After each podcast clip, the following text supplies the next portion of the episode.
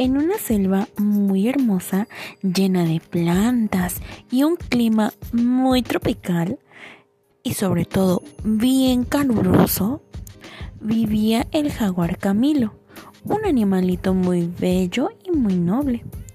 Vivía en compañía de su madre Carmen, su padre Jorge y sus cuatro hermanos, Carolina, Cruz, Jacinto y Jaime.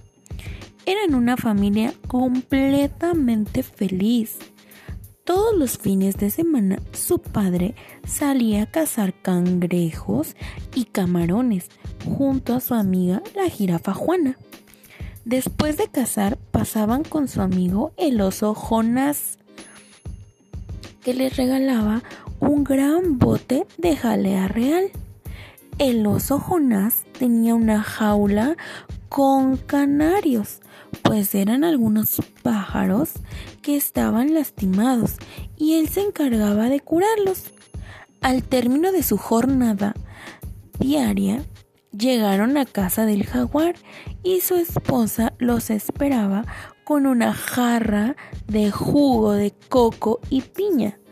Antes de pasar a la mesa a comer, se lavaron muy bien las manos con jabón color café. Muy felices todos, convivieron y se contaron el maravilloso día.